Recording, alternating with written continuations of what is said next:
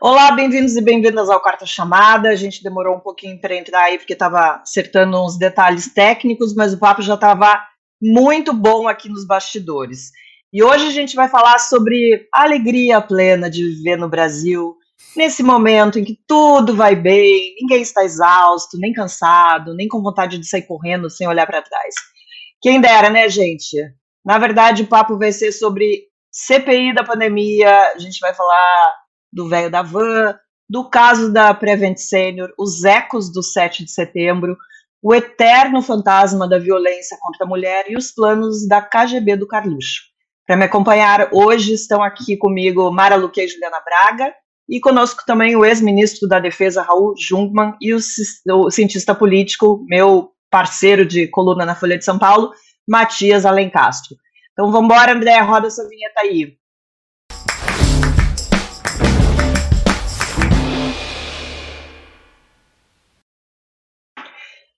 Na última terça-feira, a CPI da Covid comemorou um mêsversário. São quatro meses de debate exaustivos sobre as responsabilidades, ou melhor, as irresponsabilidades do governo no manejo da pandemia. Muita água passou por baixo dessa ponte e muito absurdo apareceu. Hoje deu uma sensação de desespero com o depoimento do empresário Luciano Hang, o famoso velho da van que foi vestido de verde e amarelo, fez propaganda da loja dele, falou que não tomou vacina porque tem muitos anticorpos, pregou o uso da cloroquina e muito mais. Foi um show de negacionismo. Ministro, seja, seja bem-vindo aqui com a gente. O senhor já é de casa, já participou de segunda chamada. Eu queria já começar com você, porque você participou de vários governos.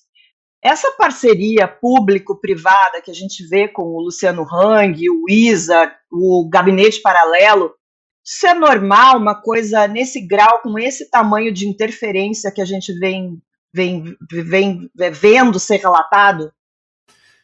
Oi, Marilis, quero saudar também a todos. Você já falou o nome, eu não preciso falar, então é um prazer estar aqui com vocês e também com todos que nos veem e ouvem. Olha só, não, Marilis, por três motivos. Em primeiro lugar, porque esse tipo de parceria público-privado tem que ser institucionalizado, ou seja, tem que ser de acordo com normas, tem que ser de acordo com lei, e isso tem que, evidentemente, estar sob o escrutínio dos órgãos de controle que nós temos em uma democracia e numa república. Primeiro ponto. Segundo ponto, que é o fato de que, é, por trás desse, vou dizer assim, desta relação espúria, você tem uma tentativa de destruir a oposição, de atacar eh, os demais poderes e, de, evidentemente, favorecer a quem está no governo, o que é, obviamente, uma ilegalidade, como vem constatando não só a CPI, como também, evidentemente, eh, a, o Judiciário, no caso o Supremo Tribunal Federal, o Congresso Nacional e a mídia. E terceiro e último lugar, é que isso, na verdade, representa a antidemocracia não há transparência, os objetivos são ilegítimos, o que se procura é ferir a democracia e elevar um projeto que é autoritário. Por tudo isso, cartão vermelho para esse tipo de relação. Ô, Ju, a tropa de choque do governo estava em peso lá na CPI, incluindo o Flávio Bolsonaro, que não aparecia faz tempo. O Hang falou também que se encontrou com o deputado Ricardo Barros hoje de manhã esse exército de puxa-sacos, acho que só dá para a gente chamar dessa forma, se mobilizou em peso para defender o Hang e o clima ficou tenso ali em muitos momentos. A CPI tentou enquadrar o, o, Hang, mas acabou virando palco para ele, não foi isso que a gente viu? É, é o risco que se corre tendo um instrumento político, né? A CPI é um instrumento político e pode ser usado por ambos os lados. É, a gente viu isso em outras ocasiões, a gente viu isso também com o Ricardo Barros, líder do governo, que era um depoimento que era super esperado pela cúpula da CPI, pelos integrantes da CPI. Quando ele chegou lá, ele conseguiu conduzir a narrativa de, da forma como ele queria e acabou dando é, a CPI acabou servindo de palco, tanto que aquela crise toda em torno do Ricardo Barros acabou se arrefecendo, ele continua líder do governo do presidente Jair Bolsonaro. É um risco que se corre, a gente está vendo a CPI tentando aí manter os holofotes, é claro que a gente viu algumas revelações muito graves, a gente vai falar daqui a pouco, né, sobre a questão da Prevent Senior. São episódios que precisariam, de fato, de um aprofundamento, mas fato é que, sendo um instrumento político, a gente sabendo que os senadores também estão ali atrás de palco, acaba abrindo espaço para esse tipo de situação também. O Luciano Hang traz muito holofote, o Luciano Hang faz com que os olhos se virem bastante para a CPI, mas ele, sendo um cara midiático, sendo um cara que tem ali, teve um apoio, inclusive, do governo, acaba, é, a CPI acaba sujeita a esse tipo de situação mesmo.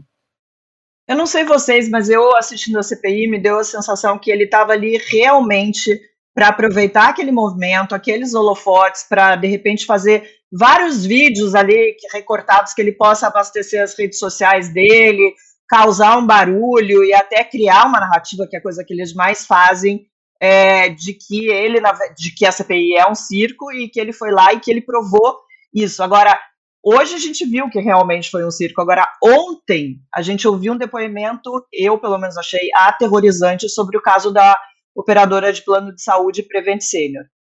O relato da advogada Bruna Morato, que representa médicos que fizeram parte do quadro de funcionários da operadora, mostra casos de experimento com pacientes, prescrição de medicamentos é, sem eficácia, alteração de prontuários, além de revelações sobre as conexões com o Ministério da Economia, que foi assim muito assustador. A Bruna disse que as estrelas negacionistas, a Nise Yamaguchi, Paolo Zanotto e o Anthony Wong, que morreu de Covid, é quem coordenavam as ações da Prevent Senior. Ela falou ainda da, falou ainda da frase infame que circulava ali nos corredores da, opera, da operadora, abre aspas, óbito também é alta, fecha aspas. Matias, seja bem-vindo aqui ao My News, ao, ao Quarta Chamada. Esse depoimento da Bruna mostra que esses tentáculos aí do gabinete paralelo chegavam em lugares e a gente ainda não tinha certeza. Esse negacionismo conseguiu dar um profissionalismo que a gente não vê em outras áreas do governo? Boa noite a todos, prazer estar aqui com vocês. É, eu, eu, eu, fiquei muito chocado é, com esse depoimento de ontem. Achei muito marcante, primeiro pela precisão é, da depoente, da advogada, é, e da forma organizada que ela apresentou esse sistema da Prevent Senior. E, e, e, e, eu, eu, concordo com você. É, a, a, gente vê que o, a, o projeto negacionista ele se estendia muito além das redes sociais, do Palácio do Planalto, dos organizadores ali de Brasília, e ele contaminou, é, do ponto de vista operacional, alguns dos maiores hospitais do país é, até que ponto a gente vai conseguir demonstrar que havia uma cadeia de comando, que havia uma interlocução real entre esses diferentes é, elementos, eu não sei. E talvez não seja necessário. Quando a gente é, observa esse tipo de fenômeno, às vezes você vê que você não precisa de uma cadeia de comando. Você precisa que uma ideologia tome conta dessas pessoas e que essas pessoas comecem a seguir, às vezes de forma consciente, às vezes de forma inconsciente, essa palavra de ordem que estava emanando muito claramente do Planalto. É, eu, eu acho que a gente tem que ver essa questão da cloroquina, ela é única aqui no Brasil. A cloroquina, ela foi um elemento de narrativa importante na Europa, nos Estados Unidos, mas ela nunca é, se tornou é, nessa, ela nunca ganhou essa dimensão operacional. É, é, e, e, isso ficou muito claro no depoimento dela, e eu acho que projeta a CPI numa nova dimensão em termos de investigação. O, o, ministro, eu quero até. O, o, Matias falou em cloroquina, e assim, você já participou de vários é, governos. Como é que você se sentiu vendo aquele discurso do Bolsonaro na, na ONU, que é um, um palco tão importante para o Brasil? O Brasil faz abertura é, desse, dessa, desse encontro ali internacional, e o Bolsonaro usar aquele palanque para fazer propaganda de cloroquina, é, fazer falou da, da, das questões relacionadas ao Rio de Janeiro, aqui, sabe, da, da, da, Companhia de Água e Esgoto do Rio de Janeiro. Como é que o senhor se sentiu? Como é que você se sentiu vendo aquele discurso? Senti vergonha. Senti muita vergonha. Né? Independentemente de ser o Bolsonaro, que obviamente a gente não conhecia, que a gente não aprova, muito pelo contrário, mas eu senti vergonha, confesso a você. O discurso dele foi feito de costas para o Brasil. Ele falou de costas para o Brasil, falou de frente para o público dele, mas falou de costas para o Brasil e também para o mundo. E isso é exatamente a dimensão de Bolsonaro, que não tem a menor noção do que é ser um chefe de Estado. E aquele lugar que foi conquistado historicamente por ações eh, passadas do Brasil, e pelo fato também do Brasil não ter tido eh, uma cadeira como desejava no Conselho de Segurança da ONU, então foi dado, de certa forma, a ele, Brasil no caso, a nós, aquele papel de destaque de abrir ritualisticamente o Conselho, ele foi pela, eu acredito, é, pela primeira vez. É? Tem, tem vários, cada presidente você vai ver, tem maior, melhor, etc, etc. Mas pela primeira vez, pela primeira vez, o Brasil ficou deste tamanho, enquanto que a nossa vergonha efetivamente ficava inversamente. Marilis, do tamanho do mundo. Mas queria fazer aqui duas observações. A primeira observação é a seguinte: eu acho que a CPI da Covid está dando certo, porque ela está fazendo uma narrativa. E essa narrativa vai ter uma importância eleitoral. Eu participei, Marilísio, de mais de muitas CPIs. E é essa coisa meio turbulenta, complicada, um dia certo, outro dia não acerta, um dia vai, aquela brigalhada, é um pouco isso, né? Paciência, né? Isso é o legislativo e é democrático, convenhamos. Às vezes excessos, a gente vê, mas paciência. A outra coisa é o seguinte: eu acho que o Avan perdeu. E vou dizer por que o Avan perdeu. Perdeu quando ele aborda o caso da mãe dele. O caso da mãe dele, isso chega no povão. Vocês não têm a menor sombra de dúvida. Fala aqui alguém que tem ainda a pele bastante sensível em termos de política, embora já não esteja mais exercendo nenhum cargo e não pretendo voltar a exercer. Mas a verdade é o seguinte: quando ele diz, olha, a minha mãe, tá certo, morreu de Covid, e isso foi escondido, isso foi negado, e foi para dentro da Prevent Senior, que na verdade é algo, um experimento nazi-fascista, eu não tenho outro nome para descrever o que é que é aquilo, tá certo? Eu acho que ele perdeu. Porque isso o povo entende, tem sentimento. Mãe é algo muitíssimo importante em termos dos nossos valores, em termos da nossa cultura.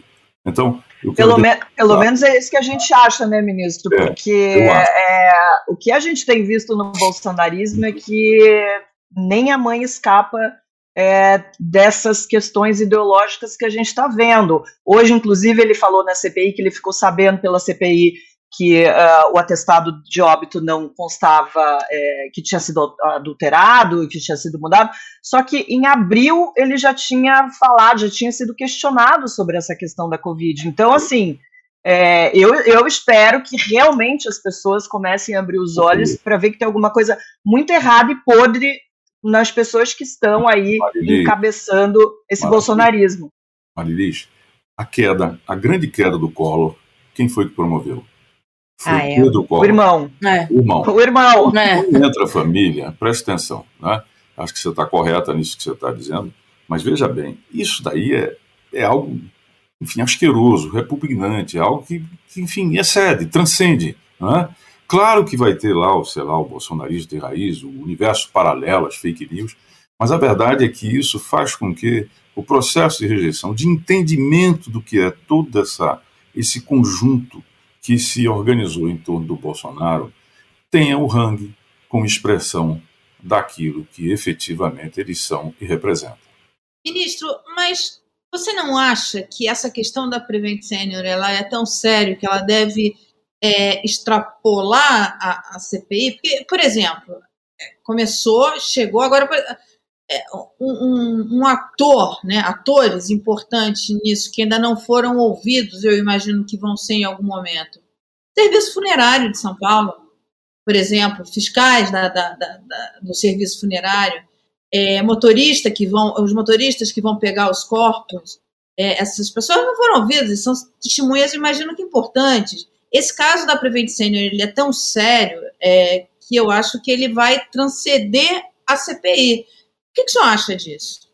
Concordo com você, Mara, acho que já transcendeu. E apenas me permita acrescentar um pouco mais. Os órgãos de controle setoriais, eles falharam. Eles falharam. Onde é que está o Ministério da Saúde? Onde é que está, em alguma medida, a Anvisa? Onde é que está o Ministério Público? Enfim, onde é que estão os órgãos que, em boa medida, tenha sob a sua guarda as leis, as normas, os procedimentos, a auditoria e tudo mais. Eles falharam. E isso quer dizer que se aconteceu com a Prevent Senior, pode estar acontecendo com outras Prevent Seniors por aí afora, o que nos deixa, sem sombra de dúvida, é, bastante temerosos quando a gente, por algum motivo, algum familiar nosso vai entrar ou, por exemplo, vai trabalhar ou vai, sei lá, ser segurado, ser atendido por algum desses tipos de planos. Essa é que é a verdade.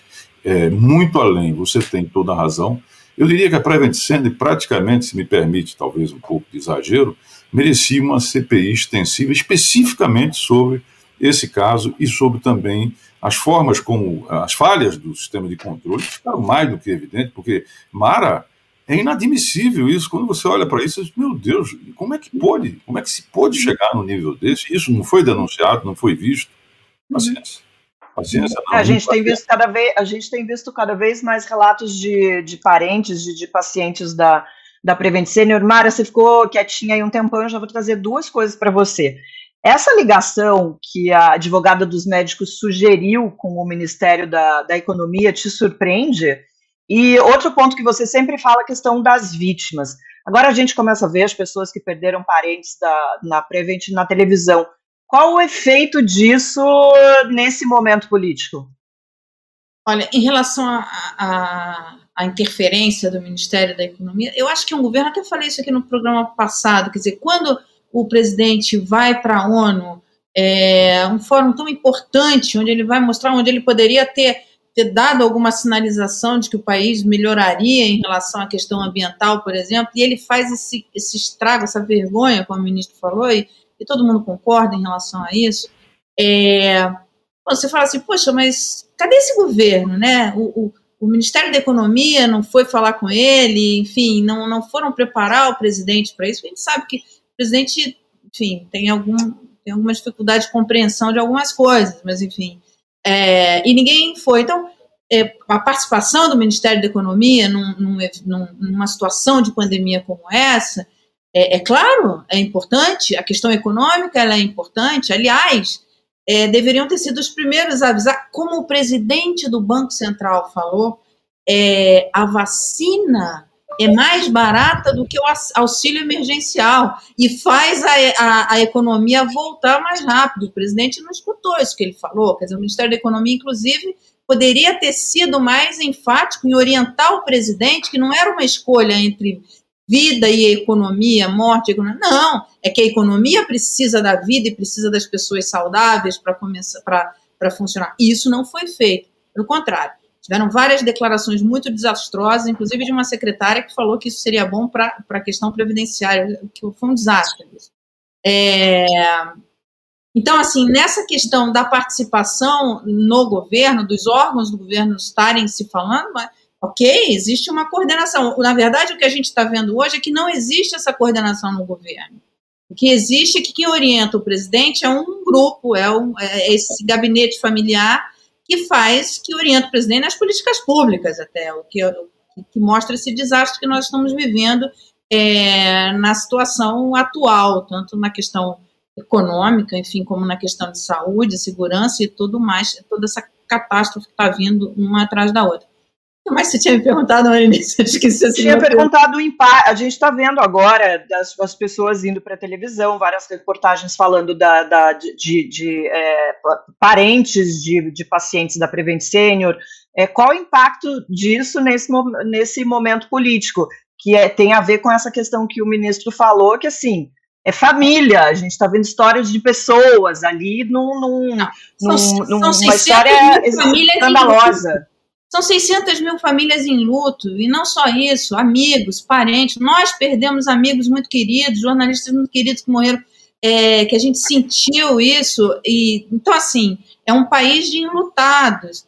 É, tanto que você conversa com estrategistas financeiros, econômicos, estão ali decidindo né, seus, seus investimentos e tal, e eles colocam que é, a questão da pandemia será muito relevante e vai influenciar muito a, a, as eleições do ano que vem e a campanha eleitoral vai usar muito os adversários do presidente, porque o presidente produziu fartamente né, é, provas da, da forma como ele, ele, ele tratou a pandemia, as famílias, os enlutados. Isso daí, numa campanha eleitoral, eu imagino, o ministro pode falar isso melhor do que eu, porque conhece mais isso, isso deve fazer um estrago terrível. Além disso, é, a economia vai chegar no ano que vem, mesmo com todo mundo vacinado, mesmo com alguma recuperação, mesmo com alguns avanços que nem aparecem, porque o presidente fala tanta bobagem que acaba nem aparecendo. O dólar, por exemplo, é muito influenciado pelas bobagens que ele fala, isso interfere no preço do combustível. Ele não se dá conta disso. Quando ele fala, ah, todo mundo queria. Não, presidente, nem todo mundo queria. Você não queria, porque se você quisesse, você ficava menos, que era para influenciar menos o dólar é, porque isso influencia o preço de combustível. Então, assim, a economia chega em frangalhos, difícil dela, dela ter uma, uma recuperação relevante, mesmo com auxílio emergencial, será muito difícil. É, mas, independentemente disso, alguns analistas, é, o Matias pode, pode falar isso muito melhor do que eu, acham que nessa, né, nas próximas eleições a questão da pandemia terá uma influência maior do que a questão econômica. Deixa, vamos falar de, uma, de uma, um outro assunto que também é importante nessa, nessa semana. Além da CPI, quem também fez aniversário essa semana foi o governo Bolsonaro. Jair comemorou seus mil, mil dias como presidente, mil dias, esses que parecem né, uma eternidade aí nos, nas nossas cabeças. Para comemorar essa data, o presidente inaugurou 10 quilômetros de asfalto na Bahia sobre a crise econômica, política, social e sanitária, disse, vou abrir aspas aqui, nada é tão ruim que não possa piorar. Matias, é, além do Bolsonaro, 12 ministros saíram pelo país para fazer entregas de obras nessa comemoração aí dos mil dias. O clima de campanha, para mim, pelo menos, está escancarado. Foi sempre assim em outros governos? Está claro que o Bolsonaro já desistiu de governar e só está lá pensando em 2022 e fazendo coisas que é, possam ter um impacto, pelo menos na cabeça dele, no ano que vem? Então, é, não só ele desistiu de governar há muito tempo, eu acho que ele, para mim, o ponto em que ele desistiu formalmente de governar foi agosto do ano passado, porque a gente estava começando a entrar numa, num período mais calmo da pandemia, todas as lideranças populistas estavam te, tentando é, reagendar, repaginar o seu discurso. O Johnson estava defendendo o sistema de saúde pública, depois de ter atacado no começo. O Trump, que era pró-cloroquina, virou o maior investidor de vacina do mundo. É, você tinha ali um momento perfeito para o Bolsonaro mudar o discurso dele. E ele não quis mudar. E até hoje ele continua com esse mesmo discurso negacionista. Do ponto de vista da economia, era aquele momento certo em que ele tinha uma alta de popularidade com auxílio emergencial e bastava ele encontrar um instrumento, ter a competência para adaptar esse instrumento do auxílio para continuar levando a segunda onda da pandemia. Ele tinha a faca e o queijo na mão e ele desperdiçou por fanatismo e incompetência. Então, desistir de governar faz algum tempo. Eu acho que o espetáculo da ONU e o espetáculo do Hang na CPI, eles têm o mesmo propósito, que é que o Bolsonaro ele vai fazer campanha até o final com esse discurso que ele está mantendo agora. E é, esse, esse momento aí do, dos mil dias eu acho é, particularmente interessante para a gente entender o bolsonarismo. Em Portugal, é, o, o lema é, no período autoritário, que era o, o Antônio Salazar, o, o ditador português durante boa parte do século XX, era que deveria haver um Salazar em cada esquina é o, é o ditador de bairro, é o presidente de bairro, no caso do Bolsonaro. E ele faz esse tipo de campanha muito bem, que é diametralmente é, oposto ao tipo de campanha, por exemplo, do Trump, que era muito mais grandioso, que era um negócio. Ninguém, ninguém imagina um Trump em cada esquina. Ele é, ele é o cara único que está na tela, que domina tudo, que todo mundo só olha para ele e só ele existe. Então, esse tipo de campanha bairrista do Bolsonaro é, eu, eu, duvido é, que, ela, que ela possa se converter num projeto de poder e possa ganhar uma maioria. Mas ela atinge plenamente o objetivo final do Bolsonaro, a meu ver, que é mobilizar essa massa de 20, 30% da população até o segundo turno, e com esse capital eleitoral depois tentar disputar é, o poder além do processo eleitoral. Porque, no fundo, esse sempre foi o jogo do Bolsonaro. Ele é um político de minoria, que está jogando com a minoria. A gente estava falando antes de entrar no ar sobre essa, essa questão dele ainda manter uma, uma popularidade alta. Será que essa divisão de protagonismo que você bem pontuou agora pode explicar é, essa, essa, esse apoio que ele ainda tem nesse patamar aí de 20%? É, eu acho que tem um duplo problema. Tem um problema é, que a gente está vendo em várias democracias liberais, que é a consolidação é, de blocos de extrema-direita muito representativos na sociedade. Você vê, por exemplo, uma coisa fenomenal nos Estados Unidos, que é o movimento trumpista ter tomado conta do Partido Republicano, que era um partido diverso, organizado, com figuras moderadas, é, com figuras democrata, de né? democrático, exato, que participou ativamente na construção da democracia nos Estados Unidos e no mundo. Você vê isso acontecendo na Europa e a gente ainda não inventou uma fórmula para esvaziar esse bloco de extrema direita. Não existe. O único caso que me vem à cabeça é de uma geração passada, que é o Sarkozy, é, que em 2007 ele conseguiu tirar na França uma boa parte do eleitorado de extrema direita que tinha votado no Le Pen em 2002. E a gente não viu isso nessa geração atual. Então, você tem essa crise que está acontecendo global desses grandes blocos de, de extrema direita que fazem parte, na minha opinião, de uma crise mais ampla do projeto político da direita que está muito é, dividida entre é, as ideias liberais e esse movimento nacionalista, etno-nacionalista, que surgiu muito fortemente desde a crise financeira de 2008. É, Mas, Matias, mim... Oi. desculpa. Não, não, desculpa. Eu queria te fazer uma pergunta depois.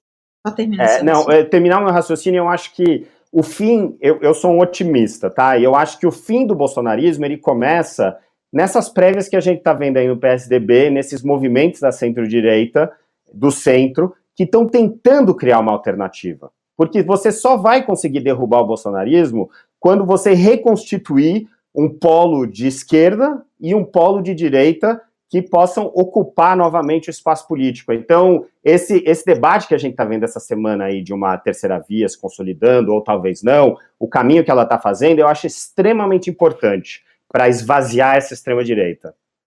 É, esse, esse assunto da terceira via, só um pouquinho, Mara, esse assunto da terceira via, vamos só guardar é, ali para frente, tá. que eu queria ainda perguntar algumas coisas, mas o que, que você queria perguntar para o Matias, Mara?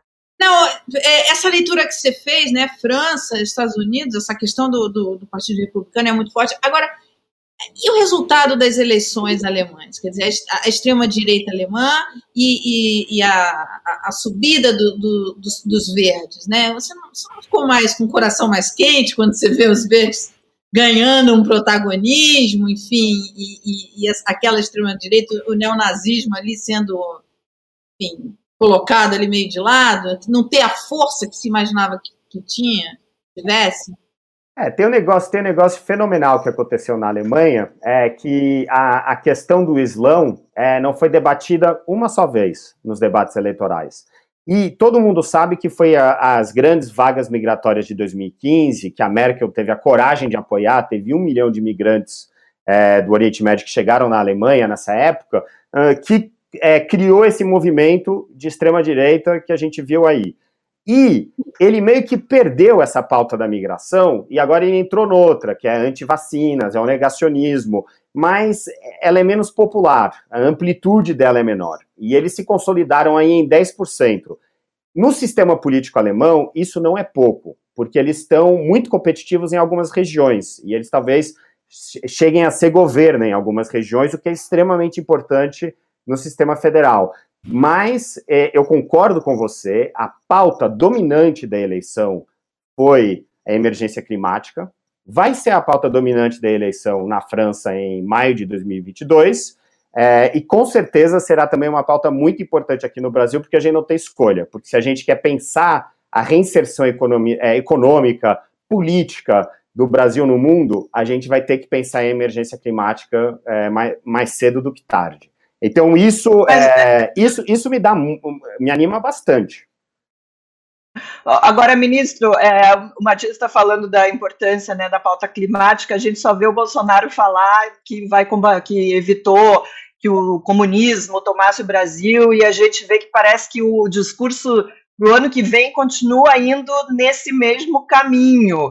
Agora, eu queria já trazer mais uma pergunta aqui, porque uma coisa que o, o Bolsonaro tem dito muito que o aumento absurdo dos combustíveis é por causa do ICM, ICMS estadual, que alta do dólar, inflação, aumento do preço dos alimentos, nada é culpa dele, que não tem nada que ele possa fazer.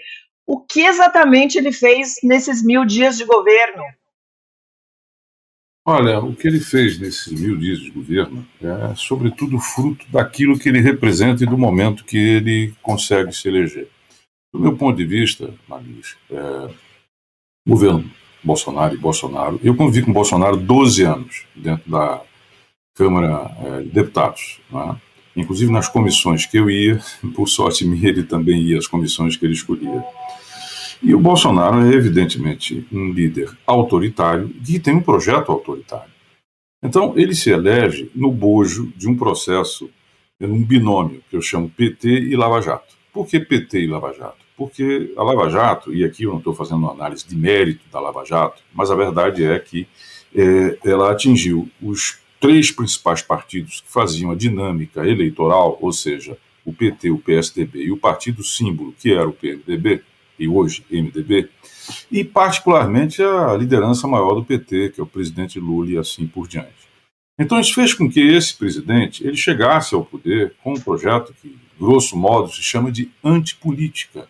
O que é, que é isso? É, sobretudo, não levar adiante o chamado presidencialismo de coalizão.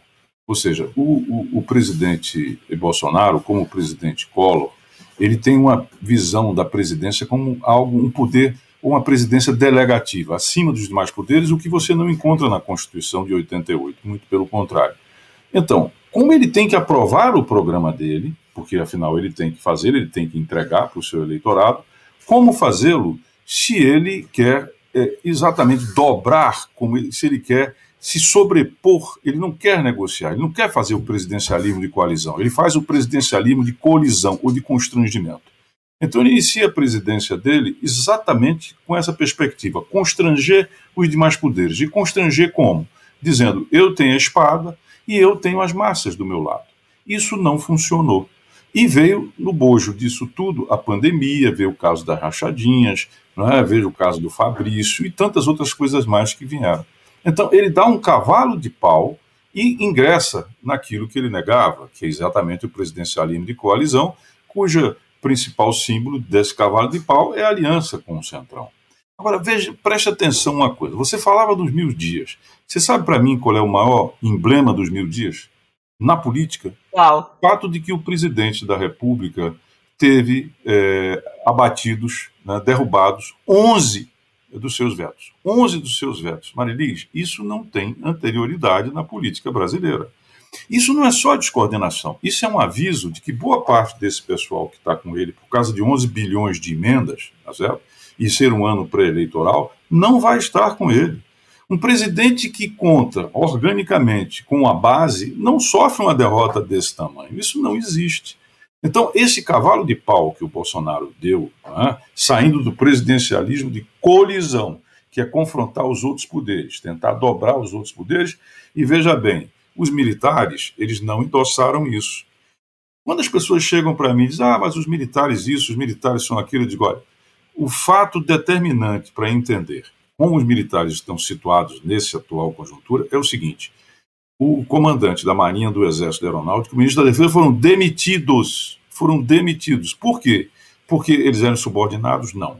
Porque eles eram incapazes? Muito pelo contrário. Porque eles cometeram algum delito, desvio de dinheiro? Não, são homens sérios, pobres, não há nada disso. Foram demitidos porque não se dispuseram a endossar os atos do presidente da República de constranger e ameaçar os demais poderes. Tá? Então, é preciso ter claro. E outra coisa, a capacidade, o potencial do Bolsonaro de fazer esse constrangimento das forças, de levar elas a algum tipo de desvio autoritário, se já era residual, por assim dizer, ele simplesmente é nulo hoje, não tem a menor capacidade de fazer isso. Tem capacidade, como você disse, de promover tumulto, como eu venho procurando alegar, ou melhor, a, a, a, debater há muito tempo. Isso ele tem. E eu continuo achando que, em que pese o Bolsonaro, paz e amor, não há sustentabilidade, pelo menos pelo histórico dele até aqui, vamos torcer que tenha, não há permanência dessa mudança. É, pois é, isso a gente sabe que, que nunca dura muito, né? Quantas vezes ele já ameaçou, essa, trouxe essa bandeira branca aí, não durou muito tempo. Agora, eu queria aproveitar esse gancho do assunto militares, porque uma ameaça à realização das eleições do ano que vem, feita pelo ministro da Defesa Braga Neto, vai ser investigada pela Procuradoria-Geral da União. A história é a seguinte: no dia 8 de julho, o Braga Neto, via um interlocutor, teria enviado um recado para o Arthur Lira. Mandou dizer que não haveria eleições em 2022 se não houvesse voto impresso e auditável.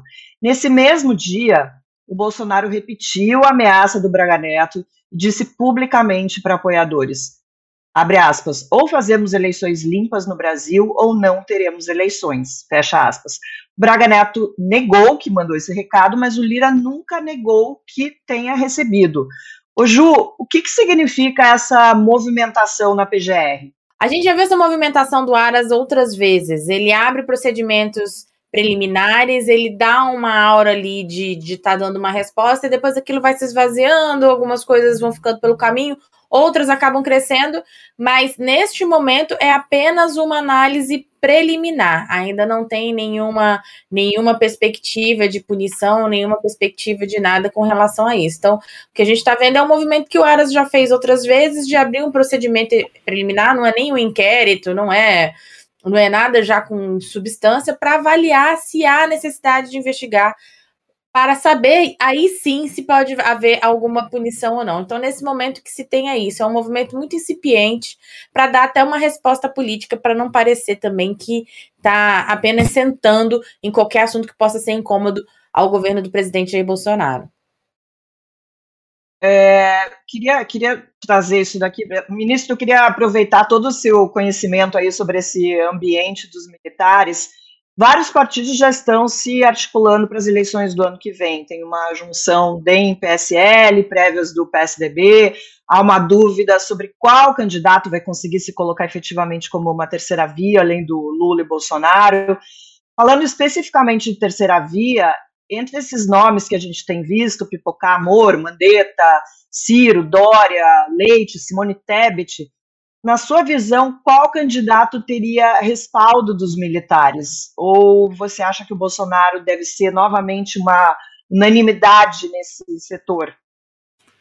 Olha, Marilise, eu sou daqueles que gostaria e acho que seria muito bom para o Brasil uma terceira via, que aliás não é um bom nome, mas paciência, não, não tem como. Esse nominalismo agora não tem como virar pelo avesso.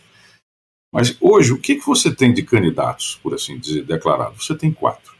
Tá você tem o Bolsonaro, por óbvio, o Lula, por evidente, que também está aí. Você tem o Ciro, e você tem um candidato do PSDB, que pode ser o Eduardo Leite, que pode ser o Dória, já que o Tasso saiu. É? Os demais é uma questão que você tem que primeiro esperar que eles se manifestem, se estabeleçam, consolidem, enfim, façam os movimentos para que a gente considere eles como efetivamente candidatos. Eu queria dizer que, é, embora eu, eu, de fato gostasse muito, e acho que faria bem no Brasil uma outra, uma terceira via, mas por favor, uma terceira via democrática, do campo democrático, isso é o fundamental. Mas eu acho muito difícil, Marilis. Eu hoje, a, a, preços de hoje, digamos assim, eu acho muito difícil que isso venha efetivamente acontecer. Agora, com relação aos militares, eu vou dizer a você o seguinte: vença quem vencer, Lula, Bolsonaro, Ciro, é, Dória, ou Moro, ou Mandetta, seja quem for, eles vão, uh, numa linguagem muito singela, bater continência para o comandante em chefe. É isso que vai acontecer. Não há essa possibilidade de que os militares venham a descumprir o que é o preceito constitucional. E aqui eu queria falar uma coisinha a mais, viu, Marilis, que é o seguinte. É, se critica muito os, os militares porque eles estão no governo. Mas, na verdade, essa crítica tem que ser endereçada ao Congresso Nacional. Porque, deixa eu fazer um raciocínio absurdo. Imagine, Marilis, que agora você é a presidente do Brasil. Não é? Já pensou que coisa bacana? Não é? Absurdo? Não, não, não, não, Isso não é absurdo. Não quero dizer, eu não quero dizer que nenhum, ministro. Calma. Isso, é eu não quero sempre. Isso, eu sempre falo, isso. a gente tem que fazer aquilo que a gente tem competência. Se Bolsonaro pensasse sob esse, esse, ponto de vista, ele jamais teria sido candidato a presidente. Pois é, Marilis, mas eu estou apenas agora pedindo perdão pelo exemplo, mas vamos adiante. A senhora é a presidenta ou a presidente, não sei, a senhora vai Sim. ter que escolher isso. E o nosso Matias é o comandante do Exército. Gostou, Matias? Ficou ah. bem na foto. Então, olha lá. Aí um dia a Marilis liga para o Matias fala: ah, comandante, eu quero que o alto comando, o alto comando são 17 oficiais generais de quatro estrelas, ou seja, um comandante e 16 oficiais generais de quatro estrelas, todos são quatro estrelas. Eu quero que o alto comando do Exército ele integre o ministério, quero todo o alto comando no meu ministério, que é um absurdo assim sem paralelo. O que, que pode fazer o comandante Matias? Ele ou renuncia, ou ele concorda com esse absurdo, ou ele efetivamente vai ser demitido. Sabe por quê? Porque não existe nenhum filtro, não existe nenhuma trava, não há nenhuma regulamentação. Se o Pazuello foi para lá combativo e todo mundo batia nisso, se fulano, Beltrano e Cicrano, a grande responsabilidade disso é do Congresso. É a ele que cabe estabelecer um limite nessa questão. Porque um comandante militar receber essa, por exemplo, essa, essa proposta absurda, estapafúrdia, teratológica, ele não tem nenhum, ele não tem onde se amparar. Ele não tem se amparar, porque não há nenhum filtro. E ele é o comandante em chefe que está chamando. Ou ele discorda desse absurdo, sensatamente, como é o caso do nosso comandante Matias, tá certo? Ou ele pede demissão, porque ele não vai ter o que fazer. Então, o Congresso Nacional, que tem as decisões mais extremadas que uma nação pode tomar por si mesmo, quais são essas decisões? Declarar a guerra e fazer a paz. Se decidir errado, o país pode desaparecer, uma boa parte da população e do território pode desaparecer. Mas, ao mesmo tempo, ele não é, aliás, ele é irresponsável em definir isso. Tá certo? Então, a gente critica os militares e critica-se na, na democracia, critica-se todo mundo. Dentro das regras, critica-se todo mundo. Não tem problema em criticar. Mas é preciso olhar para a responsabilidade que o Congresso não exerce. E o, exer e, e, e, o, o Congresso precisa, Marilis, fazer isso. Como precisa também, já que me deram tempo até aqui, cortar de uma vez por todas o cordão umbilical que une carreiras de Estado, ou seja, militares, policiais, juízes, Ministério Público, diplomatas e tudo mais, na política. Foi para a política, não volta, porque senão ele vai fazer política e não política de Estado dentro da sua corporação. Uhum. E tem que ter uma quarentena, e ela tem que ser grande, para a gente não ter e não viver. Essa é uma questão democrática. E essa é uma questão que o Congresso não se dispõe a resolver. Responsabilidade dele. Ministro, agora o senhor falou que, que tem confiança de que as Forças Armadas vão bater continência, seja qual for o presidente eleito no ano que vem. Eu queria entender de onde vem a sua certeza, porque a gente, a gente tem ouvido, eu tenho ouvido aqui em Brasília, inclusive, de alguns generais, que há uma desconfiança é, das Forças Armadas em relação ao ex-presidente Lula, que eles temem que o ex-presidente Lula é, retome o poder num, num, num, perfil um pouco mais vingativo com relação a essa participação toda, essa sustentação toda que os militares deram ao governo do presidente Jair Bolsonaro. Eles temem, inclusive, em função da condução da Comissão da Verdade no governo da ex-presidente Dilma, é, de uma retaliação num eventual segundo, segundo não, né, que seria já terceiro governo do ex-presidente Lula. É, o, senhor não, o senhor não vê dentro das Forças Armadas uma certa desconfiança com o ex-presidente Lula? Se esses generais que você ouviu tivessem lido Lenin, Vladimir Ilyich Ulyanov, também conhecido pelo, pelo nome de Lenin, eles saberiam. O Lenin tinha uma frase que ele dizia o seguinte: a revolução não passa pela porta dos sindicatos. Lula é um sindicalista, portanto, é um negociador. E um negociador moderado não vai promover isso. Evidentemente que eu não tenho mandato para dizer isso, mas pelo histórico dele, não vai promover isso. Tá certo? Seria um absurdo total que ele o fizesse. E da parte é, dos senhores generais, sim, há, há o, o, o militar, ele é conservador. E é no mundo inteiro, não é só aqui, tá certo? Por razões outras que não interessam pelo menos analisar. Então, é, e, e, evidentemente que dentro desse conservadorismo há um profundo, é, é, digamos assim, é, é, é, negatividade, quer dizer, de fato, com a questão relacionada à corrupção. E, de novo, sem entrar no mérito, isso ficou muito colado na imagem do PT e do próprio Lula. Você quer saber o que, que eu acho mais grave, Juliana? Vou te contar. É o fato que no alto generalato, generalato entenda, não é só o general, é o almirante, é o brigadeiro e o general propriamente dito. Então, a alta oficialidade das três forças, eu diria que hoje, é, assim, vamos, vamos dizer adversário, mas vamos dizer, é, é, aqueles que eles mais é, é, são contra, é, de certa forma, não, não aceitam, não é que não aceitam, eles não concordam com a maneira de atuar, é o Supremo Tribunal Federal.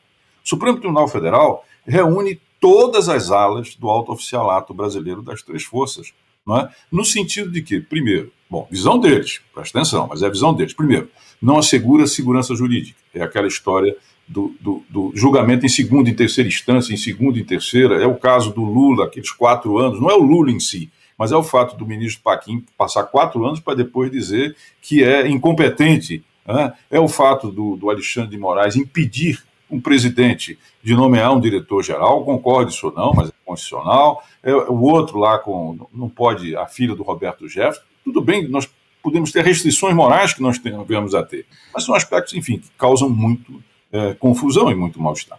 O segundo aspecto é que não deixam o presidente governar, o que eu particularmente não concordo. E terceiro é que o Supremo teria, em grande medida, desfeito a Lava Jato. Então, isso é um problema democrático e muito importante, muito sério. E eu tenho falado com os ministros da corte que eu conheço, dizer que isso tem que ser enfrentado, tipo olho no olho, tá certo?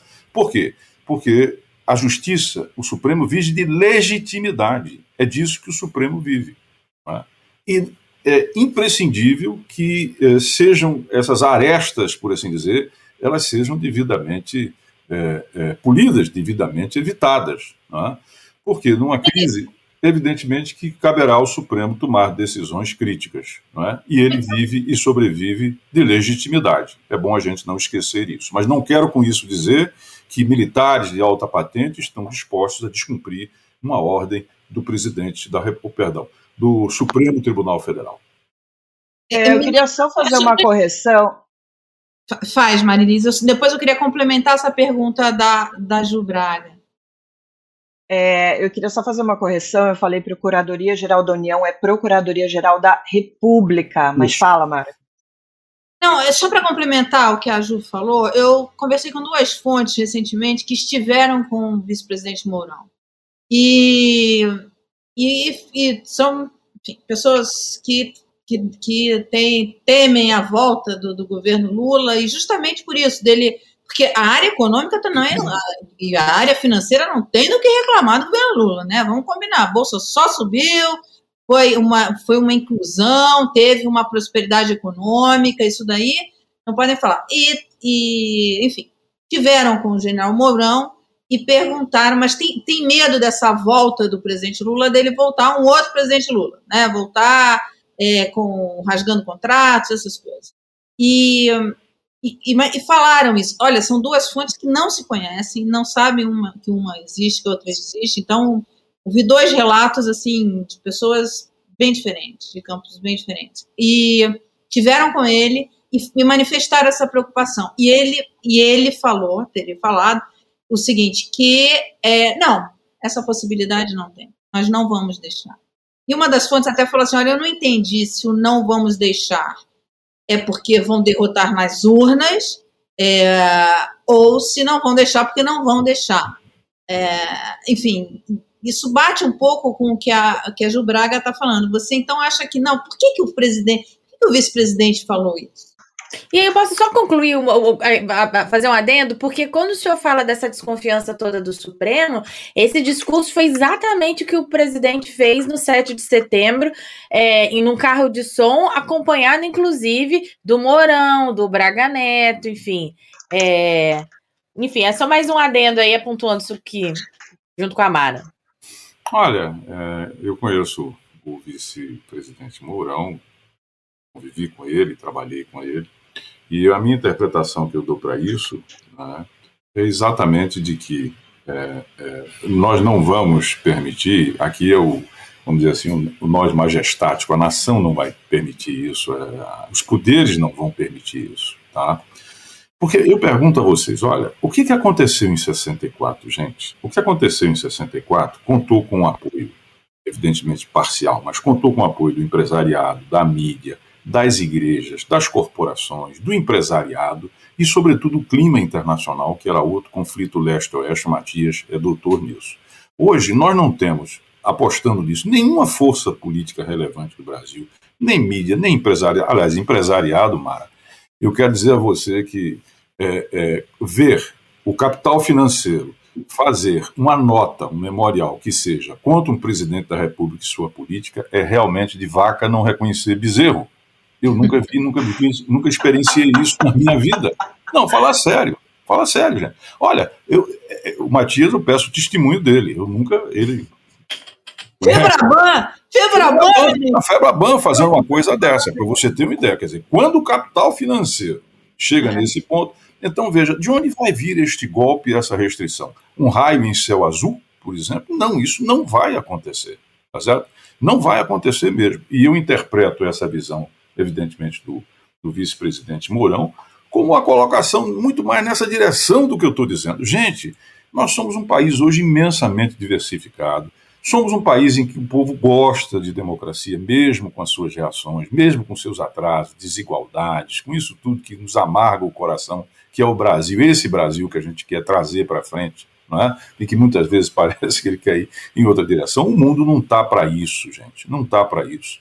Então, eu não acredito nisso. Agora, que de fato o prejuízo que o presidente Bolsonaro faz à democracia, à sociedade, à diversidade, ao pluralismo, às leis, à Constituição e à democracia é inegável.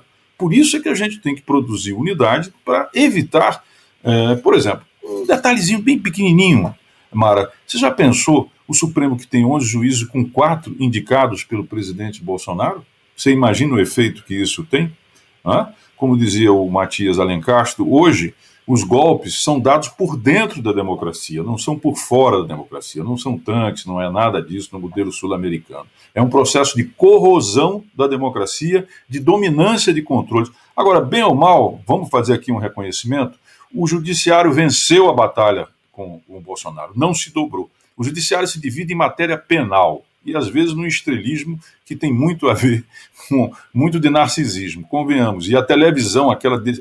Outro dia eu falava para o ministro Gilmar Mendes, eu dizia para ele o seguinte: olha, vocês, vocês aderiram à televisão que é algo do século XX, XXI, mas vocês se vestem com roupas medievais e falam um dialeto que parece ucraniano ou finlandês ou alguma coisa assim que ninguém entende. Então cria-se um imenso conflito simbólico na cabeça das pessoas, porque você passa a ver aqueles homens vestidos com aquela toga, que é algo medieval, falando alguma coisa que as pessoas não entendem, e muito menos a dinâmica que você tem dentro do, do direito, que ele vai, que ele vem, que ele aperfeiçoa e tal, etc. E as pessoas não conseguem entender isso. Né? Eu queria ficar só mais um pouco nessa questão militar. A gente sabe que o Bolsonaro e Mourão tiveram relação, uma, um relacionamento muito amistoso, e a Ju Braga apurou que o general Braga Neto é considerado pelo entorno ali do Bolsonaro uma possibilidade de vice-militar do presidente para 2022. Agora, em agosto deste, deste ano, quando o presidente da CPI da Covid, Omar Aziz, falou da banda podre dos militares, o general divulgou uma nota ameaçando os senadores, disse que as Forças Armadas não aceitariam ataques, Braga Neto também participou das manifestações contra a democracia de 7 de setembro. O ministro, você conhece o general de perto quando ele foi o interventor do, do, do Exército no Rio de Janeiro durante o governo Temer. Você se surpreende com essas atitudes do, do Braga Neto no governo? Me surpreendo, me surpreendo, até porque eu não vi, a exceção dos 10 meses que ele passou à frente da intervenção, Marilisa, eu nunca tinha visto ele num cargo político. Mas quero dizer duas observações. Primeiro, a nota que foi feita, que você se referiu, é um equívoco e ela foi repudiada, pelo menos com os generais, com os almirantes que eu conheço, foi muito repudiada, particularmente dentro do próprio Exército. Foi considerada absolutamente over, é? não foi é, aceita lá dentro. É? E, em segundo lugar, é, o que, que eu acho? Eu acho que o presidente vai ter que ter um vice que pode vir do PSL dentro dessa fusão, que foi uma coisa que a gente não analisou. Acho que esse novo partido que vai surgir, Matias, eu acho que ele vai ter candidato à presidência, pelo menos eu assim imagino, a não ser que ele faça a linha congressual, como o MDB, que é muito mais congressual, e o DEM também, mas não sei o que pode acontecer. É, e a outra coisa é o seguinte: ele vai ter um vice da política. ele não tem a menor sombra de dúvida. Essa fórmula de colocar um militar na vice, isso está absolutamente, meu ponto de vista, está superado. Tá não vai por aí. Ele vai precisar. É, é, não vai ser uma eleição crítica como foi aquela anterior, aonde tempo de televisão, recursos e palanques não contaram. Agora não. As pesquisas estão dizendo que a gente vai ter uma mudança, Mariquide. E essa mudança é no sentido de dar uma meia volta, não é volta e meia, mas dar uma meia volta do que foi 2018. Vai se é, querer é, é, políticos com um pouco mais de, evidentemente, decência e correção e não, não ter nenhuma pecha de corrupto, sem sombra de dúvida, isso é ótimo, mas ao mesmo tempo que tenha eficiência, que tenha capacidade gerencial, que entregue as coisas. Quer dizer, voltando um pouco ao mainstream que a gente tinha vivido até aqui. Então, eu não acredito que o vice dele venha a ser um vice militar.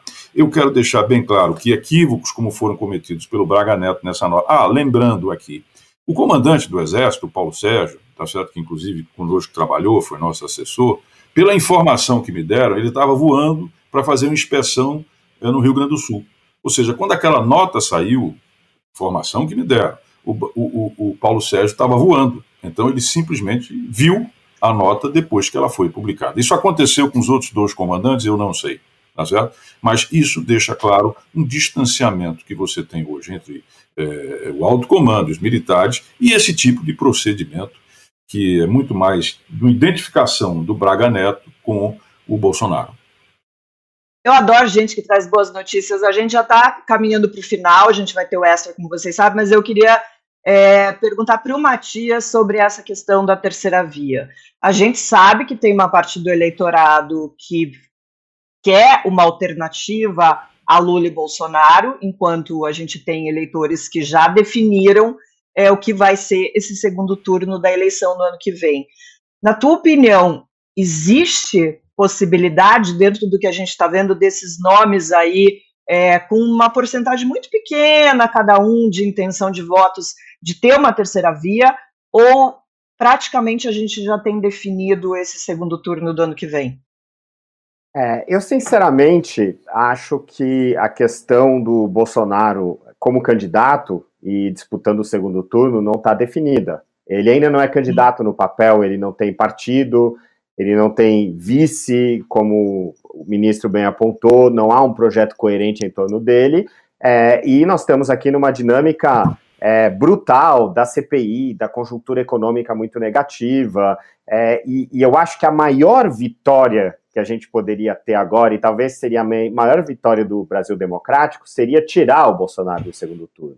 Para mim, é muito mais difícil convencer o cidadão comum que vota Bolsonaro a desistir do voto do que um deputado do Centrão. É, então, é, vencer pela disputa, pela é, pela queda eleitoral dele seria muito mais nobre para a democracia do que pelo impeachment ou até pelo, por um segundo turno. Então eu torço muito para que essa eventual terceira via se torne uma segunda via. É, uhum. é, ao mesmo tempo, eu acho que essa a disputa da terceira via a gente tem que ver ela um pouco além, porque gente, eu acho que muitas pessoas estão pensando também quem vai ser o líder da oposição no futuro do governo depois de 2023. E essa disputa que está acontecendo agora, quem sair como candidato da terceira via também vai ser a liderança de oposição, é, se houver realmente segundo turno entre Lula e Bolsonaro, nos próximos quatro anos. Então, é, tem muito mais do que os próximos 12 meses que estão em jogo nessa terceira via.